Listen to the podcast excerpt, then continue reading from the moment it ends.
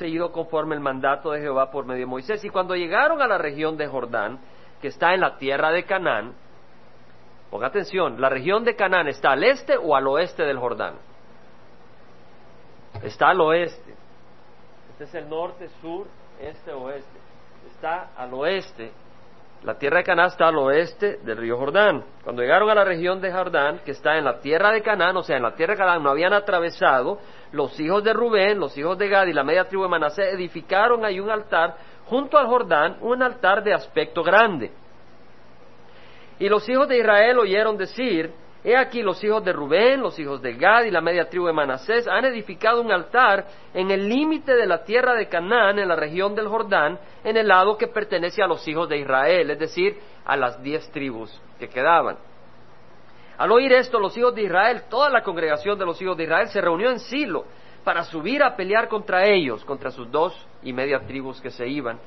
Entonces los hijos de Israel enviaron a los hijos de Rubén, a los hijos de Gad y a la media tribu de Manasés en la tierra de Galad, a Finés, hijo del sacerdote Eleazar, y con él a diez jefes, un jefe por cada, casa paterna, un jefe de cada casa paterna de cada tribu de Israel, cada uno de ellos que era cabeza de la casa de sus padres entre los millares de Israel.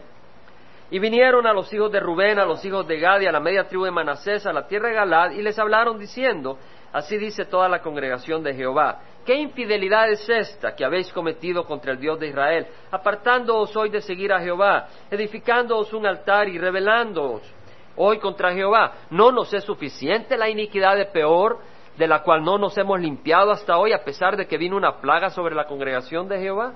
¿Para qué también vosotros os apartéis hoy de seguir a Jehová? Sucederá que si hoy os rebeláis contra Jehová, mañana Él se enojará con toda la congregación de Israel. Mas si la tierra de vuestra posesión es inmunda, entonces pasad a la tierra de la posesión de Jehová, donde está el tabernáculo de Jehová, y tomad posesión entre nosotros, pero no os rebeléis contra Jehová, ni os rebeléis contra nosotros, edificándoos un altar aparte del altar de Jehová nuestro Dios. En otras palabras, las dos tribus y media construyeron un altar al oeste del río Jordán antes de atravesar el río Jordán. Y las otras dos diez tribus, o las nueve tribus y media, porque Manasés tenía la mitad al oeste y la mitad al este, las otras nueve tribus y media dijeron, ¿qué estás haciendo? Y se reunieron en Silo, el centro de la tierra de Israel, y dijeron, vamos a ir a pelear contra estas dos tribus y media, a someterlos, ¿qué es esto lo que están haciendo? Era un acto de desobediencia y vamos a entrar en más detalle, pero les estoy ayudando para que sigan el hilo de la historia. Y le dicen, Mira, si la tierra a la que ustedes van es una tierra inmunda, ¿por qué? Porque como estaban al oeste del Jordán, las nueve tribus y media, dijeron, tal vez ellos, al irse al, este del Jordán, al atravesar el río, van a decir, ok, ahí ya no está el tabernáculo, porque el tabernáculo estaba en Silo. ¿Se acuerdan que dijimos que en el centro de la tierra, en Silo, estaba eh, el tabernáculo? Pero ellos se iban a mover al este del río Jordán. Entonces dijeron, tal vez porque se mueven al este del río Jordán y hay una división geográfica. Tal vez van a decir, la tierra ahí no es santa porque no está el tabernáculo. Entonces les dijeron, si ustedes creen que la tierra ahí es inmunda, regresense, hereden con nosotros, pero no se vayan allá cometiendo un acto eh, malo de desobediencia. Versículo 20. No fue infiel a Can, hijo de Sera, en cuanto al anatema, y vino la ira de, sobre la congregación de Israel, y aquel hombre no pereció solo en su iniquidad. Entonces los hijos de Rubén, los hijos de Gad y la media tribu de Manasés respondieron y dijeron a las cabezas de la familia de Israel, o sea, ellos contestan ante esta acusación, el poderoso Dios, Jehová, el poderoso Dios Jehová, empiezan a decir, no, no, nosotros reconocemos que Jehová es Dios. Él lo sabe, que el Israel mismo lo sepa, si fue rebelión o una infidelidad contra Jehová, que no nos salve hoy. Es decir, si somos infieles, que Dios mismo nos juzgue. Si nos hemos edificado un altar para apartarnos de seguir a Jehová, o para ofrecer holocausto, u ofrenda de cereal sobre él, o para ofrecer en él sacrificios de ofrenda de paz, que Jehová mismo nos lo demande. En verdad hemos hecho esto más bien por temor, diciendo el día de mañana vuestros hijos pudieran decir a nuestros hijos, ¿qué tenéis que ver con vosotros con Jehová, Dios de Israel. Es decir, empiezan a decir, nuestro miedo era que al cruzar el Jordán, ustedes se olviden que somos parte de ustedes. Y sus hijos les digan a nuestros hijos, ustedes no son, son, son del pueblo de Dios. Mira, el río Jordán, Dios lo ha establecido para separar los dos pueblos. Ustedes no nos pertenecen, no le pertenecen a Jehová. Dijeron, ese era nuestro miedo. Porque Jehová ha puesto el Jordán por límite entre nosotros y vosotros, hijos de Rubén e hijos de Gad. Vosotros no tenéis partes con Jehová. Ese era el miedo que ellos tenían, que las otras nueve tribus y media dijeran eso. ¿Entendemos, hermanos? Seguimos el hilo. Así vuestros hijos podrán hacer que nuestros hijos dejan de temer a Jehová. Por lo tanto, dijimos, construyamos ahora un altar, no para holocaustos, no para sacrificios, porque Dios les había prohibido tener otro altar, excepto en su lugar escogido. Ahí estaban en Silo, ahí había altar, ahí estaba el tabernáculo, no lo podían tener en otro lugar. Y después Dios escogió Jerusalén, el lugar final de su eh, tabernáculo. Por tanto dijimos, construyamos ahora un altar no para holocaustos ni para sacrificios, sino para que sea testigo entre nosotros y vosotros y entre nuestras generaciones después de nosotros que hemos de cumplir el servicio a Jehová delante de él con nuestros holocaustos, nuestros sacrificios, con nuestras ofrendas de paz, para que en el día de mañana vuestros hijos no digan a nuestros hijos no tenéis porción con Jehová. En otras palabras, ellos dijeron, nosotros queremos ir constantemente a Jerusalén, de acuerdo a la ley de Dios, el pueblo tenía que presentarse en el templo tres veces al año y venían y entonces decían, nosotros queremos participar, queremos ir a Jerusalén, queremos cumplir ese acto de obediencia, queremos adorar al único Dios. Nosotros pues dijimos, sucederá el día de mañana que si nos dicen esto a nosotros o a nuestra generación, entonces nosotros diremos, ve la réplica del altar de Jehová que nuestros padres edificaron, no para holocaustos, no para sacrificios, sino más bien como testigo entre nosotros y vosotros. Les pido paciencia, aquí hay unas enseñanzas muy hermosas, vamos a terminar el capítulo porque pues no lo podemos dividir realmente.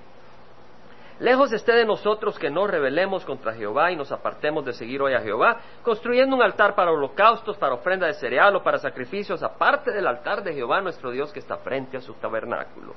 Cuando el sacerdote Finés y los principales de la congregación, es decir, las cabezas de la familia de Israel que estaban con él, oyeron las palabras que dijeron los hijos de Rubén, los hijos de Gad y los hijos de Manasés, les pareció bien. Y Finés, hijo del sacerdote Eleazar, dijo a los hijos de Rubén, de Gad y de Manasés, hoy sabemos que Dios está en medio de nosotros, porque no habéis cometido esta infidelidad contra Jehová, ahora habéis librado a los hijos de Israel de mano de Jehová. Y entonces ellos se regresaron y le compartieron esto a las nueve tribus y media. Le dijeron, ok, esto fue lo que pasó. Esta es la razón por la que construyeron el altar y se regresaron pues a su tierra, al oeste del Jordán, a contarles al resto, no necesitamos irnos a la guerra. Y en el versículo 34 dice, los hijos de Rubén, los hijos de Gad, llamaron al altar testigo, pues dijeron, es testigo entre nosotros de que Jehová es Dios. Amén. Lo leímos, lo entendimos, ahora vamos a meditar y aplicar consideraciones y aplicación. Versículo 10. ¿Qué dice? Que edificaron ahí un altar junto al Jordán, un altar de aspecto grande fue en el lado del Jordán. Es interesante. Lo vuelve a mencionar en el versículo 11, dice que fue en la región del Jordán, en el lado que pertenece a los hijos de Israel. Le está llamando a los hijos de Israel a las nueve tribus y media, porque son las más, el mayor número de tribus. Está diciendo, fue ahí. ¿Por qué quisieron hacer el altar? ¿Por qué quisieron hacer el altar de este lado? Del lado oeste del Jordán y no del lado de ellos. Aquí está la tribu de Rubén, de Gad y de Manasés. No la hicieron de este lado, la hicieron de este lado, del otro lado.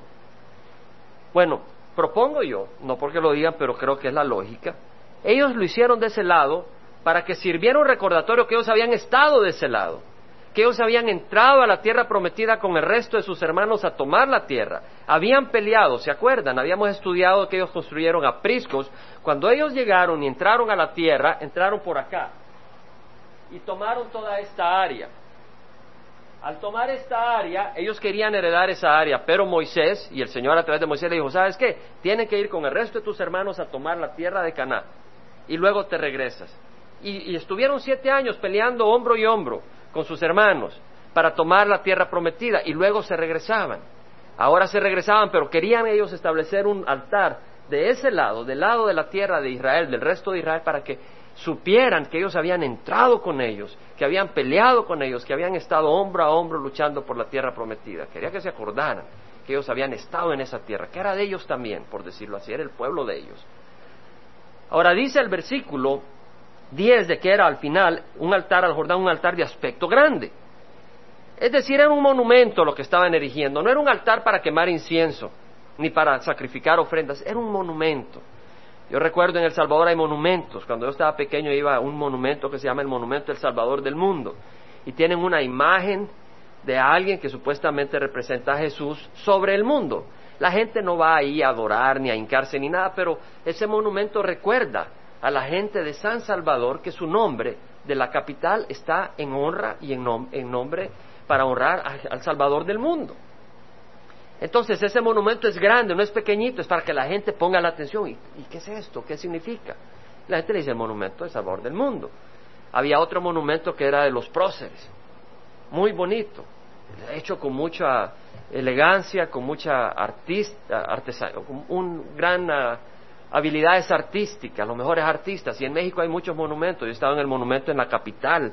Hay muchos monumentos. En Guatemala yo he pasado en la calle principal y hay un lugar que está lleno de, de estatuas y tú puedes ver y qué quiere decir y te, te habla de lo que significa. Entonces, el propósito del monumento es llamar la atención y hacerte reflexionar. Cuando dice un monumento de un altar de aspecto grande, otras tradiciones, otras eh, traducciones dice, por ejemplo, Reina Valero dice un altar de gran apariencia. La nueva versión, la nueva King James, New King James Version, la versión New King James dice un altar grandioso e impresionante. Eh, la King James dice un altar grandioso para ser visto. La nueva New American Standard en inglés, si lo traduzco, dice un altar grande en apariencia y la nueva versión internacional en inglés traducida dice un altar imponente. O sea, nos está dando a entender que era un altar, era un ah, monumento para llamar la atención, de que la gente pasara y dijera, bueno, ¿y qué es esto? Y dijera, bueno, este monumento es un recordatorio que las tribus que están al este son parte del pueblo de Dios. Y aquí viene una enseñanza, de aquí viene una enseñanza más adelante. Ahora, el punto en el versículo 12 dice que toda la congregación de los hijos de Israel se reunió para pelear contra ellos. ¿Por qué se preocupó el pueblo de Israel de que se establezca este monumento? ¿Por qué se preocupó al punto de que estaban dispuestos a ir a la guerra? Bueno, en Deuteronomio, lo pueden tomar como referencia, no vamos a cubrirlo. Deuteronomio capítulo 12, versículo 1 a 9, leemos que Dios había prohibido al pueblo de Israel tener altares por todos lados. Dios les dijo que el pueblo de Israel iba a adorar en un solo lugar y no en los lugares altos por todos los montes. ¿Por qué? Porque había lugares en todos los montes, habían altares en todos los montes, pero eran altares idólatras. La gente llegaba, adoraba a sus aceras, a sus ídolos, adoraban a, los Baales. Y Dios dice, no, hay un solo Dios. ¿verdad? Entonces yo quiero que adoren en un solo lugar para que no tengan sus propias cada uno en su región su manera de adorar, sino que vengan a adorar de la manera en que Dios lo prescribe. Dios había mandado a través de Moisés que destruyeran todo altar extraño cuando entraran a la tierra prometida, todo aquello que fuera idólatra, que lo destruyeran, para que adoraran únicamente a Jehová y en el lugar que Él escogería. Ahora en Juan, en Juan 4, 21 al 24, leemos que esto se convirtió en un punto de, de comentario por parte de la samaritana cuando encontró a Jesús. Juan 4, 21. Bueno, 20 dice que la mujer le dijo a Jesús, nuestros padres adoraron en este monte, es decir, en Samaria, y vosotros decís que en Jerusalén está el lugar donde se debe de adorar. Jesús le dijo, mujer, créeme, la hora viene cuando ni en este monte ni en Jerusalén adoraréis al Padre, porque vosotros adoráis lo que no conocéis. Nosotros adoramos lo que conocemos, porque la salvación viene de los judíos.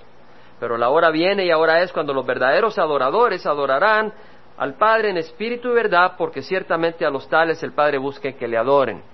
Dios es espíritu y los que le adoren deben adorarle en espíritu y verdad.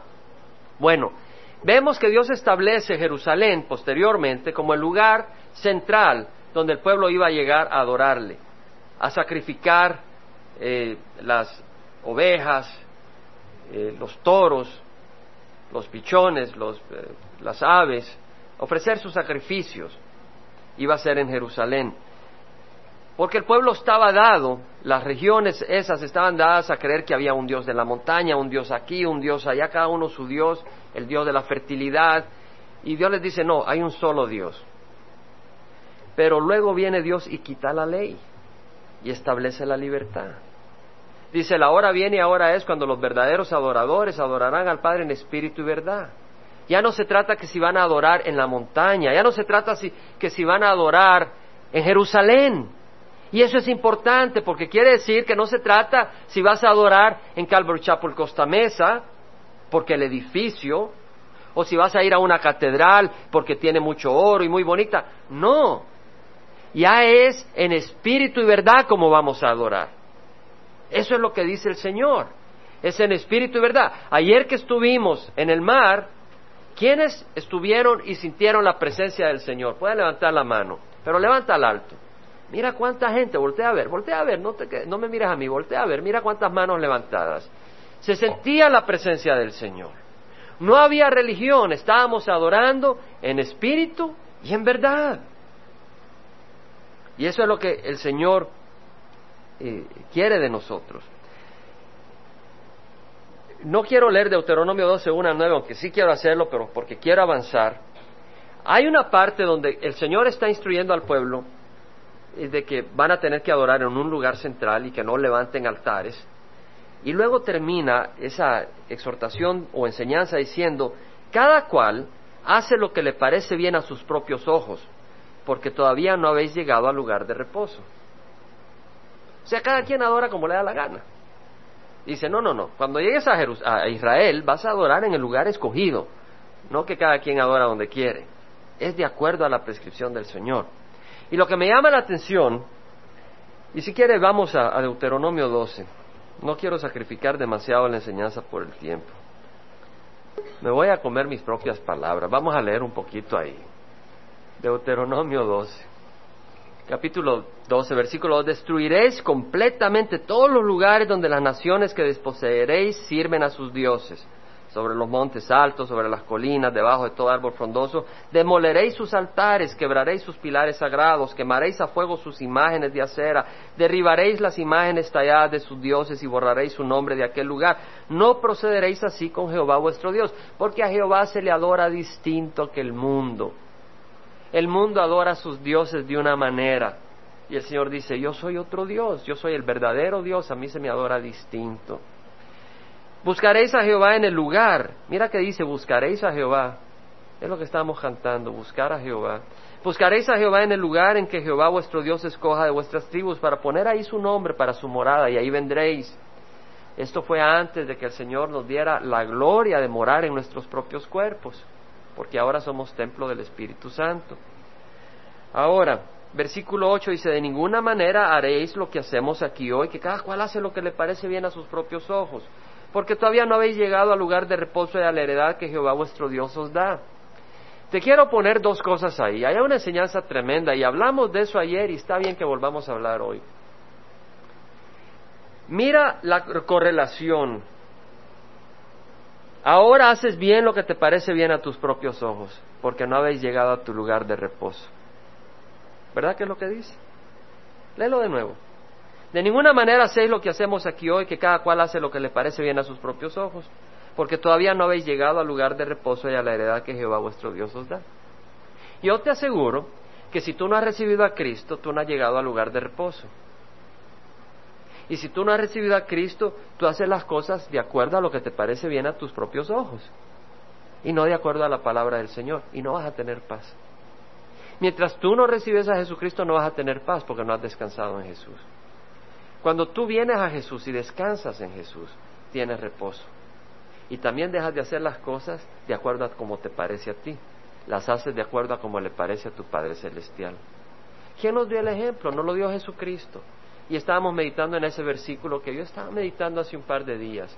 Y es Juan 5:30.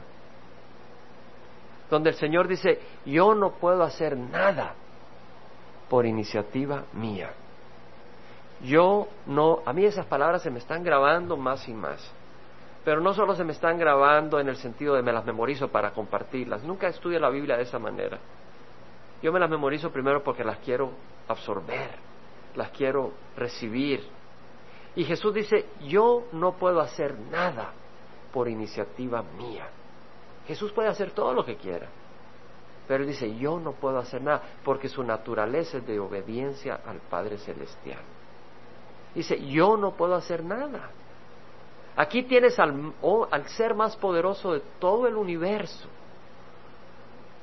que creó el universo, que tiene poder, multiplicó el pan, los peces, produjo vida de la nada, decir yo no puedo hacer nada por iniciativa mía.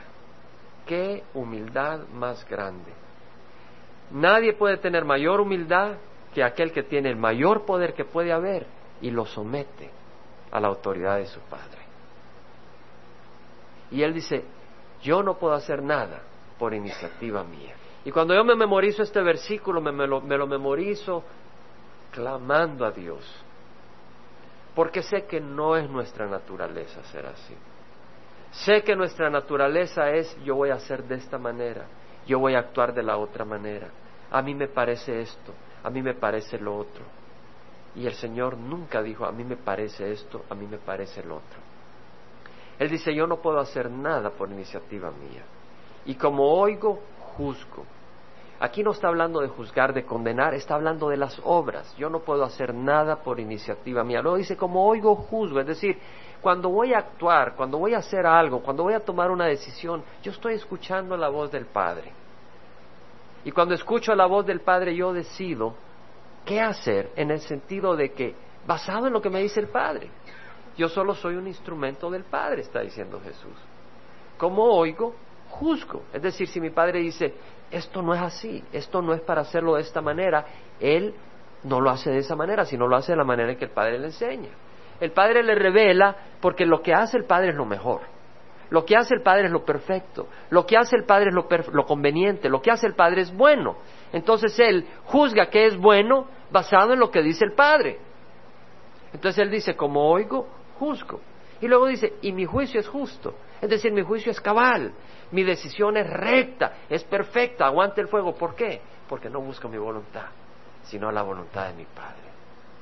Yo creo que aquí nos pudiéramos quedar en espíritu de adoración buscando que eso entre en nuestro corazón.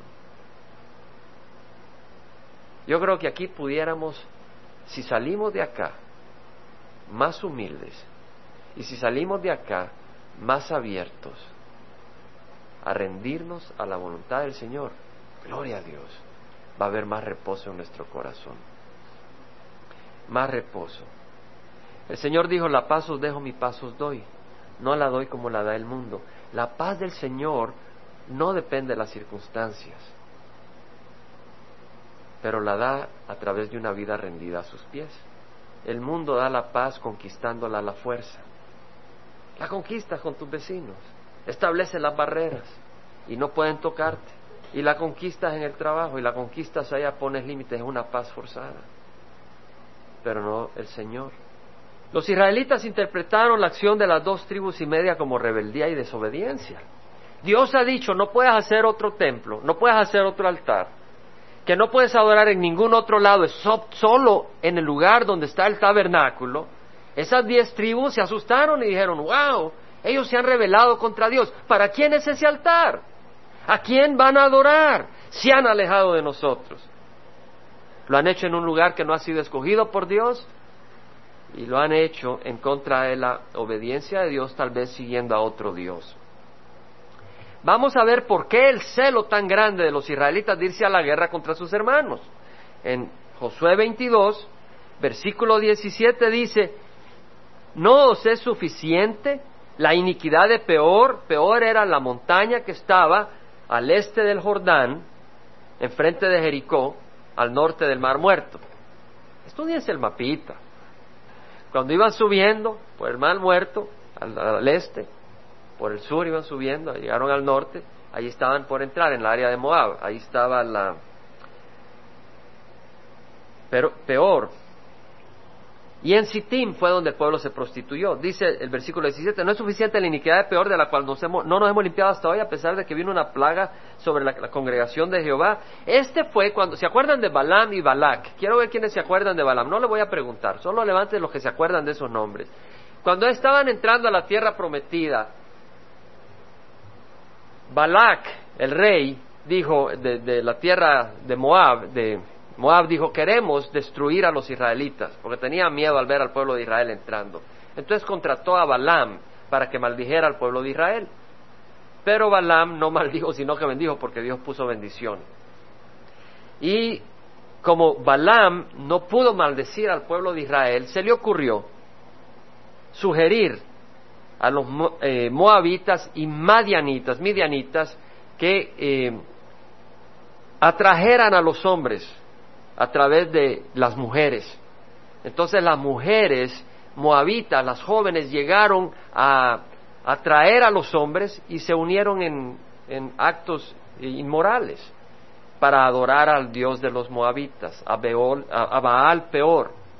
Baal es, quiere decir Dios, eh, máster, dueño, poseedor, y peor era el Dios de esa región, Baal peor, era el Dios de la fertilidad, de la fertilidad en la agricultura, de la fertilidad en los animales, de la fertilidad en las familias. Entonces ellos creían de que Baal peor tenía el poder de que la tierra, los animales, las personas fueran fértiles, entonces les ofrecían eh, los moabitas eh, adoración y sus actos de adoración incluían pues idolatría, incluían también eh, relaciones sexuales inmorales. Entonces los israelitas fueron atraídos sensualmente por esta situación y cayeron en idolatría y el Señor pues mandó una plaga que mató a veinticuatro mil. Pero Finés, el hijo de Eleazar, cuando vio que uno de los eh, israelitas vino con una madianita, se la presentó a sus padres y luego fue a la tienda, a una de las tiendas, no a la tienda de comprar, sino a un tenta, a una tienda, a, tener relaciones inmorales y, y así adorar al, dios de, la, de los moabitas, a Baal peor. Finés salió corriendo con una lanza y los halló en la, en la eh, tienda y los atravesó y los mató y cesó la plaga de Dios.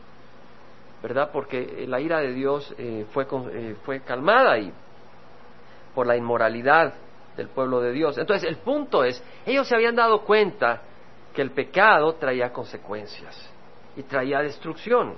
Entonces, por eso dice eh, Josué 22, 17, no nos es suficiente la iniquidad de peor, en otras palabras, de la cual no nos hemos limpiado hasta hoy. O sea, todavía había tendencias, habían hijos, habían muchachos que estaban todavía entusiasmados con la idea. Estaban atraídos en la carne. Dice, no, apenas nos hemos limpiado de, esa, de las consecuencias. Y luego vemos en el versículo 20, no fue infiel a Acán, hijo de Ser, en cuanto al anatema. Cuando estaban entrando y tomaron Jericó, Acán fue el que se robó un poco de oro, eh, un manto de seda, no recuerdo todos los detallitos, pero los podemos leer, y los escondieron en su tienda. Y Dios, cuando ellos fueron a atacar a Ai, a tomarla, fueron derrotados y murieron varios. O sea, gente inocente murió por el pecado de Acán. Y lo que estaban, ellos lo que habían aprendido, aunque después lo olvidaron, lo que habían aprendido es que el pecado en medio del pueblo era malo, traía destrucción a todo el pueblo. Entonces ellos dijeron, bueno, estas dos tribus y media se van al este y en su camino erigen un altar tal vez a otro Dios, o en desobediencia que solo hay un altar a donde debemos de adorar, Dios va a mandar ira sobre nosotros, nos va a destruir, dijeron. Tenemos que eh, mostrar celo por las cosas de Dios. Ahora entiende que Dios eh, tiene un celo por lo que es sanidad espiritual, no es que odie al mundo. Dios mandó a su Hijo a morir en la cruz por nosotros. Pero Él no quiere que, que vivamos como cerdos en el lodo cuando Él nos ha creado como hijos del Rey. Ahora el punto, hermanos, que podemos tomar en nuestras vidas es de que estos israelitas entendieron que el pecado en el campo no es bueno. Y nosotros tenemos que entender lo mismo en la iglesia. ¿Cierto? Tenemos que aplicarlo en nuestras vidas. El pecado en nuestros hogares. Yo no quiero decir que tú vas a estar como el Espíritu Santo, juzgando cada acción. Pero tenemos que entender de que tenemos que tener un celo para que haya santidad. Y esa santidad no viene a través de un velo. Estuvimos ayer y había otra iglesia llegó a hacer bautizos y gloria al Señor. Las mujeres iban vestidas de blanco y con un velo, ¿verdad? Está bien, no vamos a juzgar eso. Entonces, tenemos que tener ese celo por el pueblo del Señor. Aquel que no conoce al Señor necesitamos tener mucha paciencia al que no conoce al Señor, para que ellos vengan al arrepentimiento. Y aquel que conoce al Señor tenemos que usar exhortación también para que caminen en el Señor. Para no tener una iglesia carnal. Amén. No queremos una iglesia carnal. Queremos una iglesia santa para los propósitos del Señor. Según de Timoteo 16, perdón, 1 Corintios 15, 33, lo menciono como referencia, dice, no os dejéis engañar. Las malas compañías corrompen las buenas costumbres. ¿Quién nos está diciendo eso? Pablo. No os dejéis engañar. Las malas compañías corrompen la... ¿Por qué crees que nos dice Pablo eso? Para que evites malas compañías. Ahora, ¿quiere decir que no te vas a meter con el mundo? ¿Cómo no? Te vas a meter en el mundo. Pero no para vivir con el mundo, sino para traer la luz de Cristo en el mundo. Vas a estar en lugares de trabajo donde no hay creyentes y tú tienes que buscar ser luz del Señor. Pero cuando buscas amistades, busca amistades que aman al Señor. No quiere decir que no vas a hablarle a alguien porque no conoce al Señor, háblale. Pero cuando hagas un bon, un lazo de amistad con alguien, que sea alguien que ama al Señor. Porque si esa persona no está en las cosas del Señor, ¿sabes qué estás haciendo tú? Tú estás dividiendo tu vida que tus amistades con las que convives, con las que vives, amen al Señor. A menos que tú estés ahí para que ellos vengan al Señor. Si no, ellos te van a jalar del Señor, te van a apartar del Señor.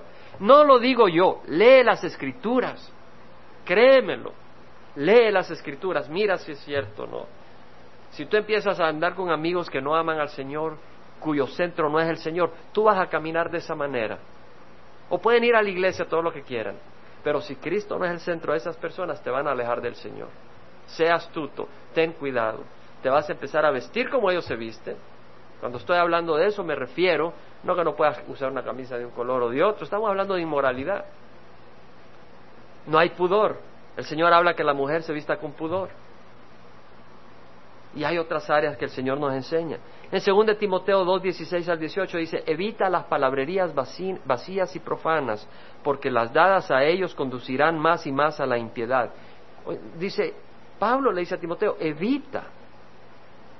No estés ahí en medio donde las palabrerías son vacías, donde no hay propósito en las palabras. Y más si son profanas. Los dados a ellos conducirán más y más a la impiedad. En Proverbios dice el Señor, muerte y vida están en el poder de la lengua, los que la aman comerán su fruto. Busquemos usar nuestra lengua de una manera sabia. No hablar tonterías vacías. Estamos hablando tonterías vacías, ¿de qué sirve?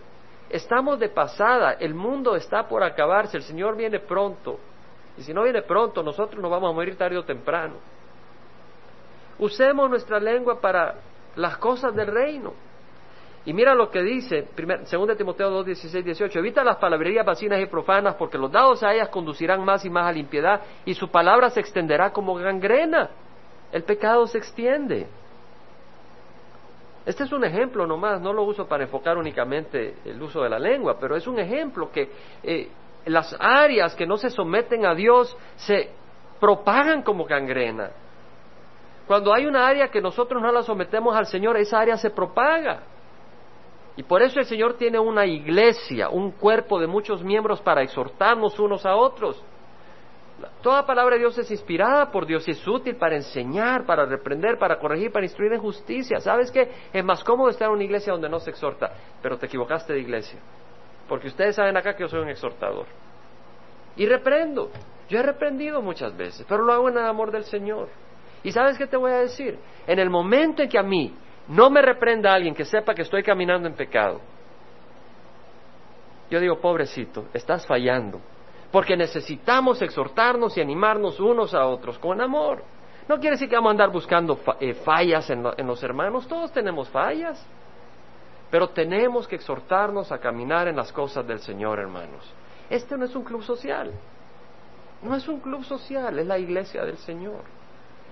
Quisiera que fuéramos a Josué 22, versículo 13. Vemos que ahí enviaron una comitiva. Los hijos de Israel enviaron a los hijos de Rubén, a los hijos de Gad y a la media tribu de Manasés, a la tierra de Galada, a Finés, hijo del sacerdote Eleazar, y con él a diez jefes. El punto ahí es que envía una comitiva. ¿Y a quién pone a la cabeza de la comitiva? A Finés.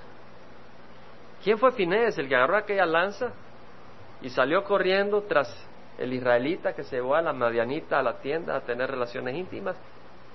El que los clavó. Finés había visto que la inmoralidad, la idolatría no era buena. Y él tenía el corazón de Dios y fue y actuó. Y este es el que va a la cabeza de la delegación con las otras diez tribus a ver qué está pasando. El punto es que fueron a investigar, ¿cierto? No se tiraron a la guerra sin investigar. Hay que ser prudentes. Dice el Señor, por testimonio de dos o tres testigos se juzgarán todos los asuntos. ¿Verdad? No saltes a conclusión. El Señor dice, no saltes a conclusión. Investiga. Oh simples, aprended prudencia y vosotros necios, aprended sabiduría. El Señor habla de la prudencia. Ellos ejercieron prudencia. Investigaron, no se aventaron a la guerra de un solo. Ahora tú dices, bueno, ¿qué le importa a esta gente en mi vida? En Santiago el Señor dice, hermanos míos, si alguno de entre vosotros se extravía de la verdad y alguno le hace volver, sepa que él hace volver a un pecador del error de su camino, salvará su alma de su muerte y cubrirá multitud de pecados.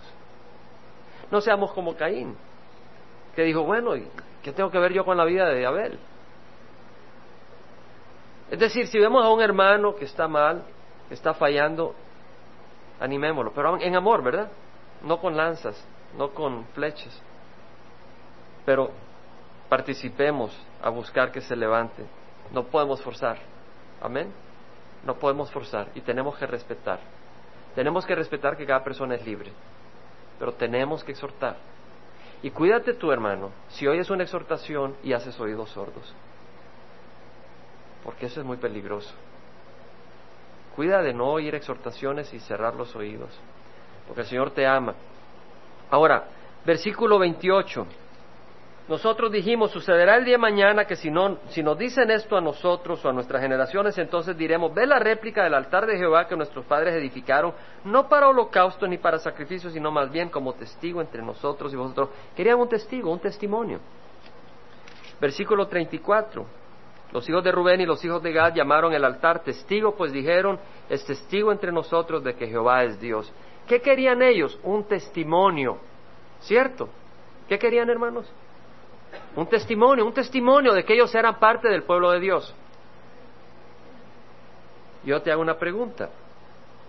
¿Tienes testimonio de que eres parte del pueblo de Dios?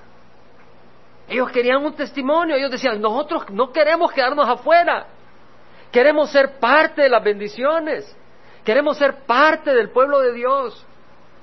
Vamos a erigir un testimonio para que no nos quedemos afuera que nos vengan las bendiciones, que jamás nos aparten. Aprecias el que perteneces al pueblo de Dios. Tienes un testimonio de que eres hijo de Dios. Juan 13 dice, versículo 34 al 35, un mandamiento nuevo os doy, que os améis los unos a los otros, como yo os he amado, que os améis los unos a los otros. En esto conocerán todos que sois mis discípulos y os amáis los unos a los otros. ¿Cuál es el testimonio que Dios nos da como muestra de que somos parte del pueblo de Dios? ¿Cuál es el testimonio? El amor a los hermanos, ¿cierto? ¿Lo digo yo? No, no lo digo yo, lo dice el Señor. El Señor, hermanos, es importante. Ahora, Tienes tu testimonio personal para ti mismo que le perteneces al pueblo de Dios. Romanos 8:16 dice, el Espíritu mismo da testimonio a nuestro espíritu de que somos hijos de Dios. ¿Sabes qué cosa más hermosa? Hay un testimonio. Ese testimonio no es un bumper sticker que dice los cristianos no somos perfectos, solo perdonados, es cierto.